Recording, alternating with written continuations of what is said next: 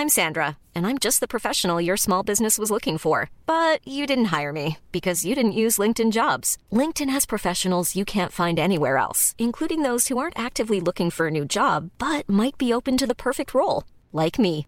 In a given month, over 70% of LinkedIn users don't visit other leading job sites. So if you're not looking on LinkedIn, you'll miss out on great candidates like Sandra. Start hiring professionals like a professional. Post your free job on linkedin.com/people today. Des milliers de personnes dans la rue avec de nombreuses manifestations spontanées partout en France, des blocages ou encore des actions un peu partout euh, dans le pays. Depuis l'utilisation du 49.3 par le gouvernement ce jeudi, eh bien les actions se multiplient contre le gouvernement dans la rue. Mais alors que peut-il se passer euh, désormais? Le gouvernement peut-il réellement être renversé? On va faire le point sur tout ça. Salut c'est Hugo, j'espère que vous allez bien. On est parti ensemble pour une nouvelle plongée dans l'actualité en une dizaine de minutes, que ce soit sur YouTube ou alors directement en podcast audio sur toutes les plateformes de streaming. Alors pour comprendre ce qu'est le 49.3, je vous renvoie aux actualités du jour euh, qu'on a postées euh, hier, mais là clairement, eh bien, le gouvernement va être sous pression dans les prochains jours, et notamment pour trois raisons. D'abord, première raison, je vous en parlais hier, il y a ce que l'on appelle des motions de censure qui vont être déposées par euh, le Rassemblement national d'abord, mais aussi par la LIOT, je suis pas sûr de la prononciation, il y a différentes versions, mais donc c'est un groupe de députés à l'Assemblée nationale. Et ces motions de censure, donc, c'est en fait l'un des derniers recours, c'est pas le dernier, mais c'est l'un des derniers recours pour empêcher cette réforme des retraites d'être adoptée. Alors pour ce faire, une motion de censure doit recueillir la majorité absolue des députés. Aujourd'hui, c'est 287 voix. Et si cette majorité absolue est trouvée et que eh bien, cette motion de censure est votée, eh bien, pas de réforme des retraites et surtout, eh bien, une démission obligatoire du gouvernement. Euh, du gouvernement donc, hein, pas d'Emmanuel Macron, mais bien donc de la première ministre Elisabeth Borne ainsi que ses ministres. Le vote aura a priori donc lieu lundi et tout l'enjeu des discussions ces dernières heures, c'est de savoir si les députés du parti de droite, les Républicains, vont s'unir et participer à la motion de censure transpartisane, donc euh, la motion de censure qui est portée par le groupe Lyot et à laquelle le Rassemblement national, comme euh, les partis de gauche euh, qui sont alliés sous l'alliance de la NUPES, vont a priori participer. Aujourd'hui, en fait, selon les différentes estimations, il y aurait entre 237 et 257 voix sur les 287 nécessaires qui seraient déjà assurées avec à gauche ou à droite ou à l'extrême droite, eh bien des personnalités qui vont voter cette motion de censure. Mais il faudrait donc avoir au moins en plus une trentaine de voix chez euh, le parti de droite Les Républicains pour que cette motion de censure passe et donc que euh, le gouvernement soit contraint de démissionner. Or là-dessus, eh bien, le président des Républicains, Eric Ciotti, a déjà annoncé que aucun des députés du groupe ne voterait pour euh, cette motion de censure à l'Assemblée nationale. Alors en réalité, certains députés Les Républicains ne respecteront pas cette consigne et donc ils iront voter cette motion de censure. Mais donc voilà, aujourd'hui il y a un flou, mais il y a quand même assez peu de chances pour le moment, on verra comment ça évolue, mais pour le moment que cette motion de censure aboutisse. Bref, premier risque donc pour le gouvernement, cette motion de censure, le risque est faible, mais il est tout de même présent. Deuxième risque, c'est donc la suite de la mobilisation dans la rue. Je le disais, dès les heures qui ont suivi l'annonce de l'utilisation du 49.3 ce jeudi, eh bien des manifestations et des mobilisations spontanées ont eu lieu un petit peu partout en France. J'étais d'ailleurs en live sur TikTok pendant 5-6 heures, vous l'avez peut-être suivi, couvrir la manifestation à Paris. Au départ, et c'est d'ailleurs quelque chose qu'on a vu dans pas mal de villes de France. C'était euh, des manifestations euh, pacifiques avec des milliers de personnes. Et puis euh, plus tard dans la soirée, il y a eu des violences plus importantes qui ont éclaté. C'était le cas donc notamment à Paris. Alors les syndicats ont appelé, je cite, à amplifier la mobilisation dans les prochains jours, avec notamment une nouvelle journée de mobilisation qui est prévue pour le jeudi 23 mars, tout en indiquant vouloir le faire sans débordement. Des mobilisations spontanées pourraient aussi avoir lieu dès ce week-end. Et d'ailleurs, dès aujourd'hui, hein, on a vu des blocages du périphérique par exemple ce matin, des étudiants qui se sont mobilisés, ou encore la raffinerie, donc euh, l'usine qui transforme le pétrole en essence de euh, Total Energy euh, en Normandie, qui va être bloquée ce week-end. Il faut noter que la mobilisation pourrait également avoir des conséquences sur les premières épreuves du bac qui démarrent lundi, puisque les syndicats enseignants ont appelé les surveillants à faire grève. Alors, le ministre de l'Éducation nationale se veut rassurant, il affirme que tout est sous contrôle et donc que ces épreuves anticipées de spécialité pour les terminales se tiendront bien la semaine prochaine. Cela dit, évidemment, Il faudra voir comment est-ce que tout cela évolue et s'il y a effectivement euh, beaucoup de grèves la semaine prochaine, sachant que les syndicats enseignants demandent à ce que les épreuves qui ont lieu la semaine prochaine soient décalées au mois de juin. Enfin, dernier élément de pression, on va dire, sur le gouvernement aujourd'hui, c'est la question de sa légitimité perçue au fur et à mesure et aux yeux notamment de l'opinion. En effet, en utilisant le 49.3, eh bien, la première ministre Elisabeth Borne a clairement fragilisé sa position. En gros, c'est euh, comme si le gouvernement était incapable de faire passer certaines réformes pour le pays sans les faire passer en force. En effet, utiliser le 49.3, ça engage du coup la responsabilité de la première ministre. Ça passe notamment par la motion de censure donc qui sera votée ou non euh, lundi, mais c'est un élément important.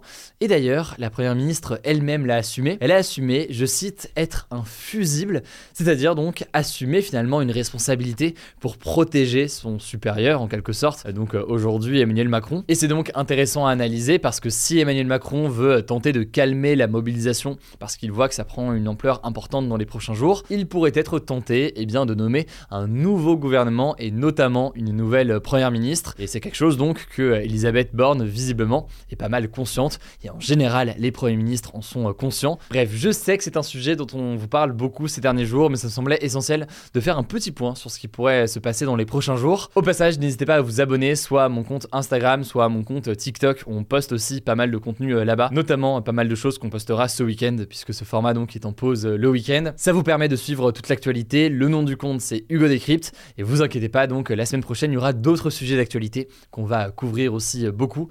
Je vous laisse avec Paul pour les actualités en bref. Merci Hugo. Salut tout le monde et pour commencer ce résumé des actus en bref aujourd'hui, quoi de mieux qu'une actu géopolitique? On a fait quasiment que parler de ça cette semaine. Mais il y a une très grosse actu qui vient d'être annoncée. Le président chinois Xi Jinping va se rendre en visite officielle en Russie lundi et mardi, une première depuis 4 ans. Le but affiché, je cite, c'est de discuter avec le président russe Vladimir Poutine de leur coopération stratégique. Alors il sera question donc d'économie, alors que les échanges entre la Russie et la Chine n'ont fait que grossir depuis le début de la guerre en Ukraine, mais il sera question aussi précisément de la guerre en Ukraine. Le contexte, on en a déjà parlé ici, c'est que la Chine tente ces derniers temps de se positionner comme un acteur pour la paix dans le conflit en Ukraine. Elle a publié le mois dernier un plan en 12 points pour, je cite, une résolution politique de la crise en Ukraine et veut donc organiser des négociations. Et justement, en fait, selon certains médias, dont le Wall Street Journal, eh bien, après sa visite en Russie, le président chinois Xi Jinping aurait pour projet de s'entretenir au téléphone avec le président ukrainien Volodymyr Zelensky, et ça, ça serait une première. Deuxième actu, rapidement, toujours sur le thème de la guerre en Ukraine, on a appris ce vendredi qu'après la Pologne, eh bien, la Slovaquie allait livrer des avions de chasse à l'Ukraine. Précisément, ce sera 13 avions de chasse pour la Slovaquie, ça s'ajoute aux 4 avions de chasse annoncés par la Pologne ce jeudi, et c'est marquant parce que donc, après avoir réclamé et obtenu des chars, ça fait plusieurs semaines que Volodymyr Zelensky réclamait désormais des avions dans le contexte où les attaques aériennes russes se multiplient. Il faudra voir donc dans quelle mesure ce sera suivi par d'autres pays occidentaux, mais on sait déjà que vraisemblablement ce sera pas suivi par les États-Unis, qui sont pourtant les premiers soutiens de l'Ukraine. Ils ont déclaré très fermement qu'ils n'envisageaient pas de livraison d'avions de chasse à l'Ukraine. Troisième info qui concerne l'environnement, ce lundi devrait sortir une nouvelle version du rapport du GIEC le groupe d'experts de l'ONU pour le climat, un document qui ne sort que tous les 7 à 10 ans et qui fait référence dans la mesure du changement climatique. Alors, vous allez peut-être me dire, mais il n'y a pas eu déjà plein de rapports du GIEC ces derniers temps? Et quelque part, vous avez raison, oui, en fait, le groupe d'experts de l'ONU pour le climat, le GIEC, il est divisé en trois sous-groupes qui travaillent chacun spécifiquement sur un aspect du changement climatique, et chacun de ces sous-groupes a publié ces derniers mois son rapport, que nous, on avait médiatisé à chaque fois, comme les autres médias, ça fait que vous avez déjà peut-être entendu parler à chaque fois d'un rapport du GIEC. Mais là, c'est le vrai rapport du GIEC, entre guillemets, qui va sortir. Une synthèse des trois rapports. Le dernier vrai rapport du GIEC, il datait de 2014, et c'est donc très significatif. On en parlera en détail lundi ou mardi dans ce format des actus du jour, selon le moment où il sort. Quatrième info, le bilan du passage du cyclone Freddy en Afrique de l'Est s'est encore aggravé. Le cyclone aurait désormais causé la mort de plus de 400 personnes, dont la grande majorité au Malawi. Dans ce pays, deux semaines de deuil national ont été décrétées. Il y a aussi plus de 200 000 personnes qui ont dû fuir leur domicile. Et résultat, le chef de l'État a lancé un appel à la solidarité internationale. Ce cyclone Freddy, il est en passe de devenir carrément le plus long cyclone jamais enregistré. Et on vous en parlait, il a eu une trajectoire assez inédite, en décrivant une sorte de boucle et donc en frappant deux fois les mêmes zones. Cinquième actu, en tech, on vous en parlait mercredi, eh bien c'est désormais confirmé. Après avoir intégré son intelligence artificielle ChatGPT à son moteur de recherche Bing, eh bien Microsoft a dévoilé des intégrations de ses outils d'intelligence artificielle directement dans ses outils bureautiques, donc dans Word pour le traitement de texte, dans Excel pour les calculs, ou bien encore dans PowerPoint pour les présentations. Il y en a aussi beaucoup d'autres. Le service est baptisé Copilot. Et alors bon, comme pour ChatGPT, attention, c'est encore parfois très limité et et imparfait, mais on va pas se mentir, c'est quand même déjà très impressionnant et ça laisse présager une potentielle révolution dans le monde du travail. Dans la vidéo de démo, Microsoft montre par exemple qu'on peut demander à Copilot de nous faire une présentation PowerPoint en 10 slides sur un sujet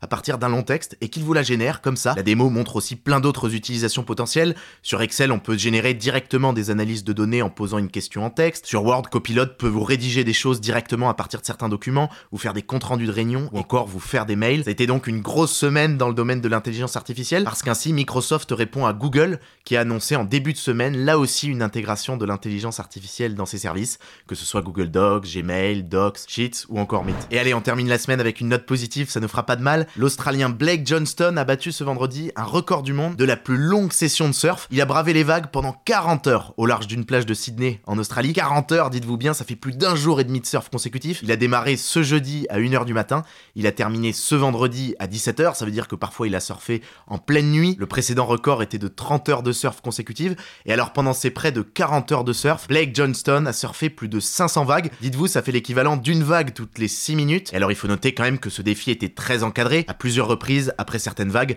les médecins vérifiaient son état de santé parce que c'est un défi hyper risqué. Il y a des risques d'hypothermie, d'infection des oreilles, de déshydratation, etc. Et alors ce qui est beau et ce qu'il faut noter au-delà de l'aspect sportif, c'est que Blake Johnson a fait ça en fait pour récolter des fonds pour une association qui œuvre pour la santé mentale des jeunes et la prévention du suicide. Il a d'ores et déjà réussi à collecter l'équivalent de plus de 125 000 euros. Merci beaucoup Paul. Alors le débat hier, c'était concernant euh, le 49.3. Vous êtes, euh, c'est même pas une immense majorité, c'est euh, la quasi-totalité finalement, si j'ai les chiffres sous les yeux, à être contre l'utilisation du 49.3 par le gouvernement. Voilà, c'est la fin de ce résumé de l'actualité du jour. Évidemment, pensez à vous abonner pour ne pas rater le suivant, quelle que soit d'ailleurs l'application que vous utilisez pour m'écouter. Rendez-vous aussi sur YouTube ou encore sur Instagram pour d'autres contenus d'actualité exclusifs. Vous le savez, le nom des comptes, c'est Hugo Décrypte. Écoutez, je crois que j'ai tout dit. Prenez soin de vous et on se dit à très vite.